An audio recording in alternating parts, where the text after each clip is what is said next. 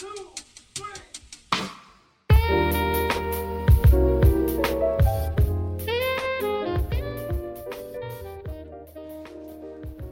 んにちは。こんにちは。慌てて出るな。めっちゃ慌ててるんですよ。急に喋ってるから始めるのさ。改めて人間研究室のスーと申します。人間研究室のウォンさんと申します。今は何回目かちょっと覚えないんですけど、4回 ?5 回？よ4回目ですね。みんなその前のものをもしまだ聞聞いてないの人間たちだ。まあ、あの、ゼロゼロに聞いてください。他の説明はちょっとな長くなりますので。そうです、そうです。でも早速なんですけれども、最近ちょっと面白いの発見をシェアしたいんです。おーなんでしょう？実はね、今年ちょっと大人として自分の家買いましたんですおめでとうございます ありがとうございます。でもあれの背景があって、やっぱり自分の空間があるんですから、はいいろいろ気になるのものをちょこちょこ買っていますよ。あるいはちょこちょこわかるよ、わかるよ。ちょこちょこね。ちょこちょこ。ちょこちょこ何があるかなだから逆に今まで例えば買い物行ったりあるいはお店入ったりならもっとまあもともとあの職業からもあるんですから服類とかカバンとかあのはい系が多かったんですけれども、ョン向けね。今意外に結構ライフスタイル食器とか、あ アロマとかあ。そうあのインテリアの小物とか本当に絶対役に立っていないのものも ちょこちょこ書いちゃっているんですよでもあれの発見なんだよあれの流れにより考えているのは私あの日本に来てまだ7え6年目から7年目で、もともと台湾に住んでいるの人間でしたんで、日本の買い物のチョイスのなんだよ多様性はい。改めてすごいなって思った。おなぜでしょう？なぜというと多分全体的に安いコストから考えると多分円安も含めて、はいはい。結構安いなあるいは値段が優しいなって思ってでも、色味のチョイスバリュュエーションとか最近めっちゃおしゃれになってますね。また日本のメーカーさん あるいはハンローさんみんな本当にすごいなのは例えば私あの常にそのネイルサロン行くの人間ですけれども、日本の色のコレクションと、はい。台湾系のコレクションは倍に違うんですよ。えー。だからそもそも日本がハンローさんであのチョイスを用意するの部分ははい。ダントツ他の国と比べると多すぎると思っているって、なるほど。まどう思ってますか？け逆にデザイナーさんの背景もあるのに。ちょっとデザインかあの美容系じゃないんですけれども、はいはいはいはい。でも美容系の友達がありまして、あはいはいはいはい。でもやはりね、はい。日本の美容系はちゃんとしてる。どどんな業界的に？例えばエコシステムの話全そうあの学校から。その養成から養成からそして市場までうん。マーケティングとあとはプロまで。うんうんうん。結構そういうがわわ分けてますんですよ。だから全体的に育成スタートをじゃあリアル業界人になった後を、まあ、キャリアのスタートアップあるいはあれを合わせるのメディアの露出まで全部ある中そうですね。あれは本当に面白いかもなってそう思って何でもある。た例えばあの僕が一応多分たまにバルあのボランティアやっているのをちょっと日本に、あの森とか木の業界、はいはいはいはい。木だけですよ。木。ざ斬新ねちょっと斬新で。でも 結構あのそういう業界の中にみんながなえこういう雑誌あるのみたいぐらいで。ああのてあの別々の業界で自分のコミュニティがありますんですよやはり。私個結構人進化してるんですね確かにあの多分もともと私学校行って大学もともと日本語学科の学生でしたんですよ。はいその時一応成績も超普通だし多分今の先生改めて昔の先生で今日本は何をしているの？って言ったら多分みんなは多分びっくりするぐらいで 大こいつこいつ日本に向いてないと思ったんですけれども大丈夫。俺はもともと日本語しゃべりません。でもあれを逆にその後いろいろまあキャリアを含めてライフスタイルを含めてすごくあ日本語を勉強してよかったなって思っているの背景はほぼ面白いの雑誌あるいは面白いのまあそのコンテンツが良いのパンフレットも含めてそうですね。すごく充実していてでもさっきの話に戻るとあの日本例えばあの小物あるいはいろいろ商品を買ったの時を最近すごく面白いの現状なんですけれども日本のなんだ100円ショップさん？はい。100円ショップさんの進化はやばくない？って思っていあそれますやばいねなんかあのそれがめっちゃかっこいいめっちゃいいデザインなのにあいやいやなのにじゃなくてめっちゃいいデザインだなって思っててえ後ろどんなメーカーさんだろうっていううん。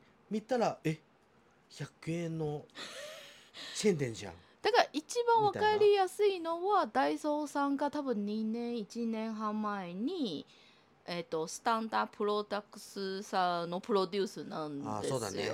そもそも出店のエリアもすっごくイケイケてな感じ。うんうん。新宿とあかうん渋谷とかうん。去年はあの銀座に来たんですよ。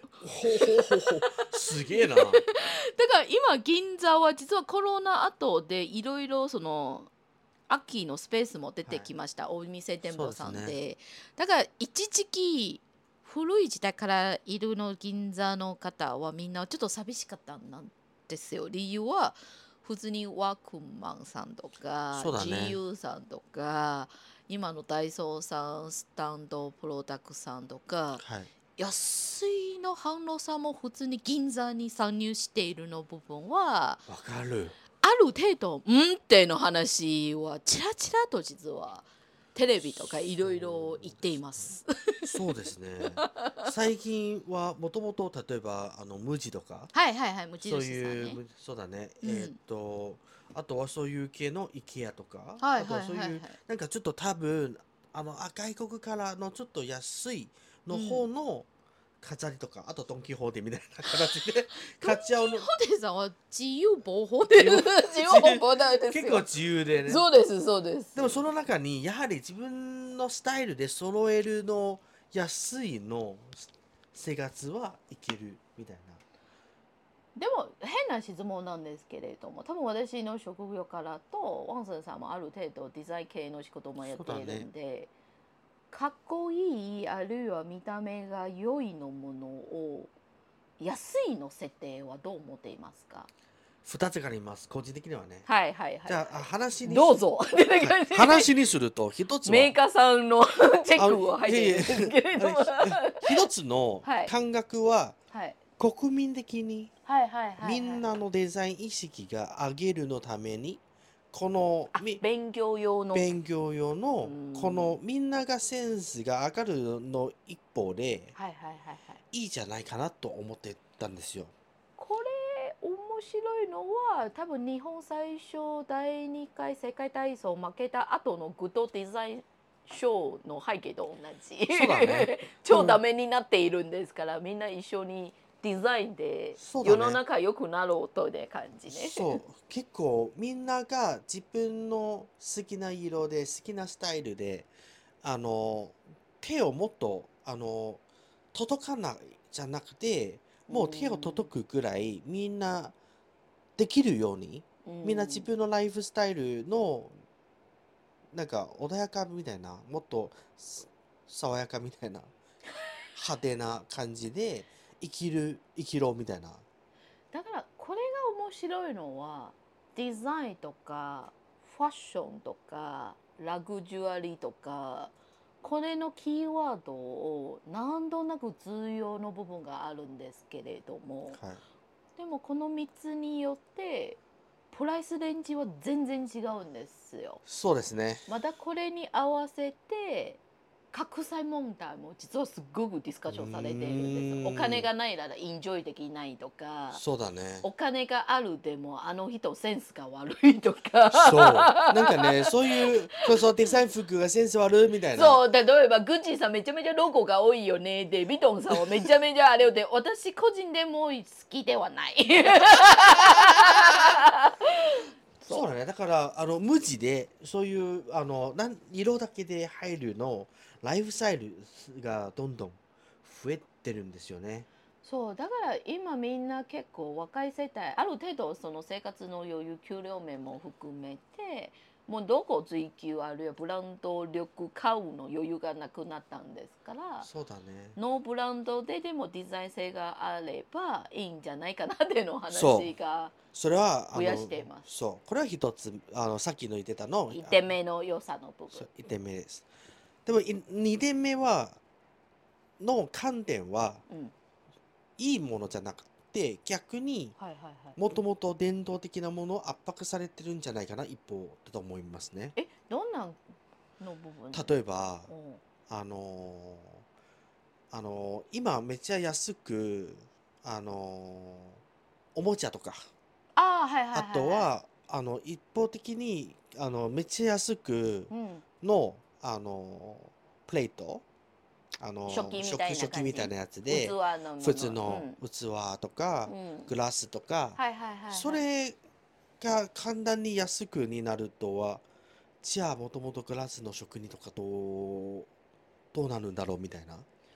これが面白いのは製造業一応製造業の人間でしたから製造業聞いてみたいですね。の立場から言うともともと値段が安くなれるのは大量生産の背景が多いんですよ。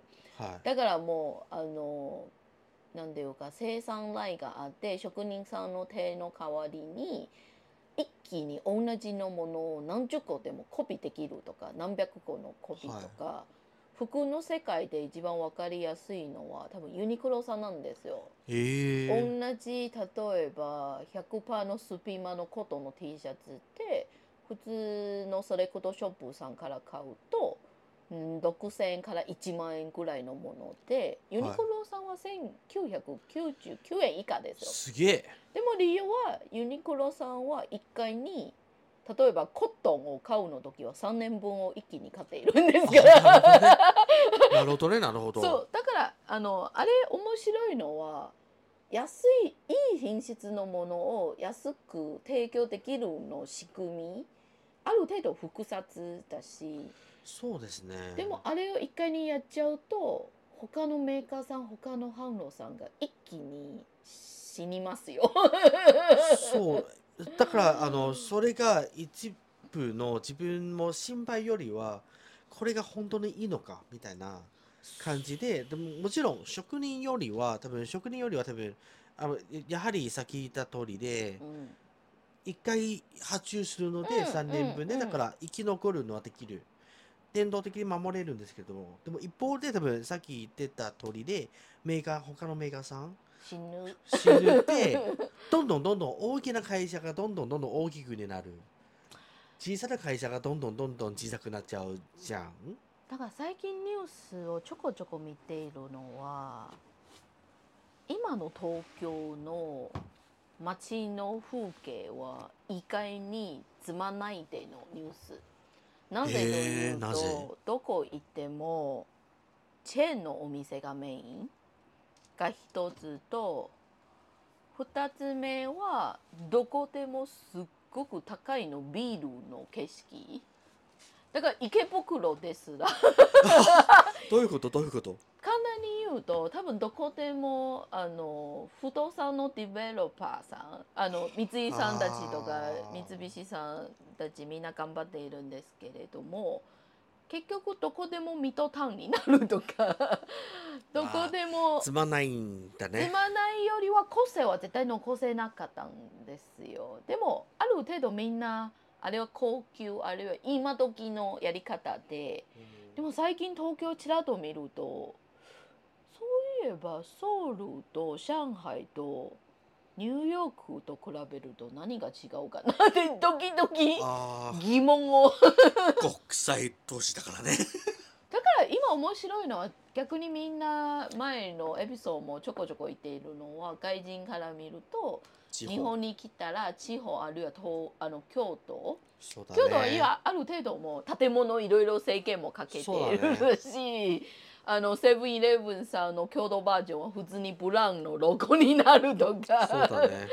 そう。だからなんでいうか人が一方なんでは進化し続きの一方で全部新しいのものを追求した方がいいとか、うん。あるいは全部は安くて誰でも手を入れるのものたの発展した方がいいかなって。うん。多分今は日本まだ模索中じゃないんですかねだっでもて他の国はある程度諦めているような感じします。でも日本はねうん。あのコロナの前にはいはいはいはい。実はねもともともう積まなくなってるんですよ。ある程度？ある程度。商品の商品のあ提供。商品のチョイス例えばそう。とあの例えば、はい。あのどんな駅行ってもはいはい。ドラッグストアいっぱい。そして あの電気屋さんに入ってそう。あ電気屋さんに入って絶対中国語しゃべるのフロアがあるみたいな。もともと結構個人的にはね嫌いじゃないんですけど、うん。つまないなみたいな。どこでも同じマニュアルになっているような感じしそません？う。そしてなんかあのエピソードのあの全エピソードでうん。話した検索より探索の楽しさがなくなったんですよ実は。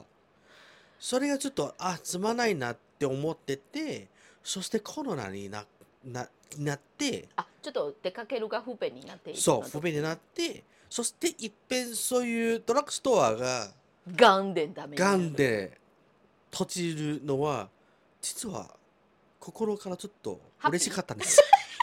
嬉しかったんですけども。ちょっと申し訳ないんですよねず松本松本清さんにも申し訳ないって言った方がいい。そうそうそうそう。そう結構お世話になってるんですけど でも松本清だけじゃないんですよ。やべえな。やべえな。いやいやあの悪いんですけどでも本当にいっぺん東京がつまらないなって思っちゃうんだね。だから逆に今再生したの感じ？多分私最近ちょうど今週あの台湾現地のニュース見たんですけれども40年以上リアル店舗の山登り道具屋さんがいあったんですよ。へえ。急に廃墟になっていて。あ。理由は今までその倒産教育とかいろいろオフラインのやり取り頑張っていて結構有名になっているんですけれども消費者さんはある程度あそこから情報を得ているんですけれどもはい。買いた後オンラインから買っているんですよ。あ だから何が言いたいのって言ったらみんな消費者としてある程度ハッピーになっているの話が多くなるんですよ。たくあの安く買えるとかーはい。便利にあの Amazon プレミアムデイで安く買えるとか まあまあまあある程度消費者としてありがたいんですけれどもでも同時に自分の力で頑張っているの販路さんたちとか個人のお店とかはい。逆にいなくなったばかりってどう思っていますかってな感じ。あー。個人的にはね。やばいですね。なんかね寂しくない、寂しいですよ。うん。だってあの店があ例えばとりあえずのうん。気持ちがありすぎじゃない、例えばあのあご飯食べたい。じゃああのどこかでみたいなとりあえず。うんうんうん。マックとか、とりあえず松屋とか。吉野家とか。チェーン店みたいなどんどんどんどん人生がつまらなくなっちゃうんですよ。最近すっごく恐ろしいの体験なんですけれども全然いたことがないのエリア行っても。はい、いやいやいや普通に松屋さん入るんですよ。いやいや初めてこのエリア行っているの人間どうして松屋さんを食べることはダメですかって言いかん言いながら他のチョイスがないんですから。はあ。転職屋さんとか下町の個人店もなくなって。そう。だよ。知らないの街で。でもわざわざもう知らない街でいているんでちょっと冒険したいんじゃん。あれを、はいわかる。とりあえず変なものを 挑戦しようかな。見たことがないのものが欲しいんで。ああこれ一番ショックだわ。一番ショックよりは冷静に考えると私はつまないの大人になっている。あ普通に冒険の気持ちがあっても環境的にもうチョイスがあないんですよ。そう言ったら じゃあ俺がめっちゃつまらくね？だってさ俺がね下町行くと先に行くのはセブンだよ。とりあえずセブンアイ・ホールディングスの株を買えば。みたいな感じ、うん、とりあえず そこのアイスコーヒー。ちょっと飲み物が じゃあ安定で。安定なポースコーヒーみたいな飲んでるんででも面白いのは私逆に昔海外行くの時を例えばニューヨークとかパリ行くの時は確かにコーヒーを買いたいよりはとりあえずスターバックス行くなみったていな感じですよね。安定な。そうそう。でもあれ海外一時期行くだしあのアメリカあるいはおヨーロッパでやっぱり不安定のお店が多いんですからとりあえず安全バイスタートかなってな感じ。でも日本は多分全体的にあんな感じにしませんだし変なサービスもないな国ですけれども逆にチョイスがなくなるっていうのはちょっと寂しい。そうですねあの夜になると例えばあの 10, 10時以降にあのね行けるのはただ普通のカラオケと松屋と あとはバーがたまに1時くらいでその他はでも本当に多分コロナの背景もあったんで今どこでも飲食店さんは結構早いの時間で終わるとか。そうだね。昔は24時間やってるのあのい磯丸。あるいはメニューもだいぶ減っているとか。そうですね。人もスタッフさんもないとか。あなんかある程度確かに回復しつつでも全然回復できないの部分も多いな感じ。ーちょっと中途半端みたいな。AI, AI もこれからありますし。そうだね。でもそういう話したいなで もでも時間も時間だし AI の話次にしましょう。勝手な。勝手なスタートラインを。スタートライン。ストップラインを。ストップよりはあのあの次の AI にしましょう。もしかして。AI の話ならもうワンソンさんの。メインステージと思ってはます。まあまあまあとりあえず今日はちらっといろいろ勝手ななんていうか東京に住んでいる人間の難民気味で。難民というか。難民。まあちょっと寂しいな心のストーリーをシェアしました。ってな感じ。まあでも一応何でも買えるの東京でいいね。台北よりちょっとそんなに買えないととりあえず今日の話はここまでなんですけれども。ありがとうございましありたがとうございます。またよろしくお願いします。よろしくお願いします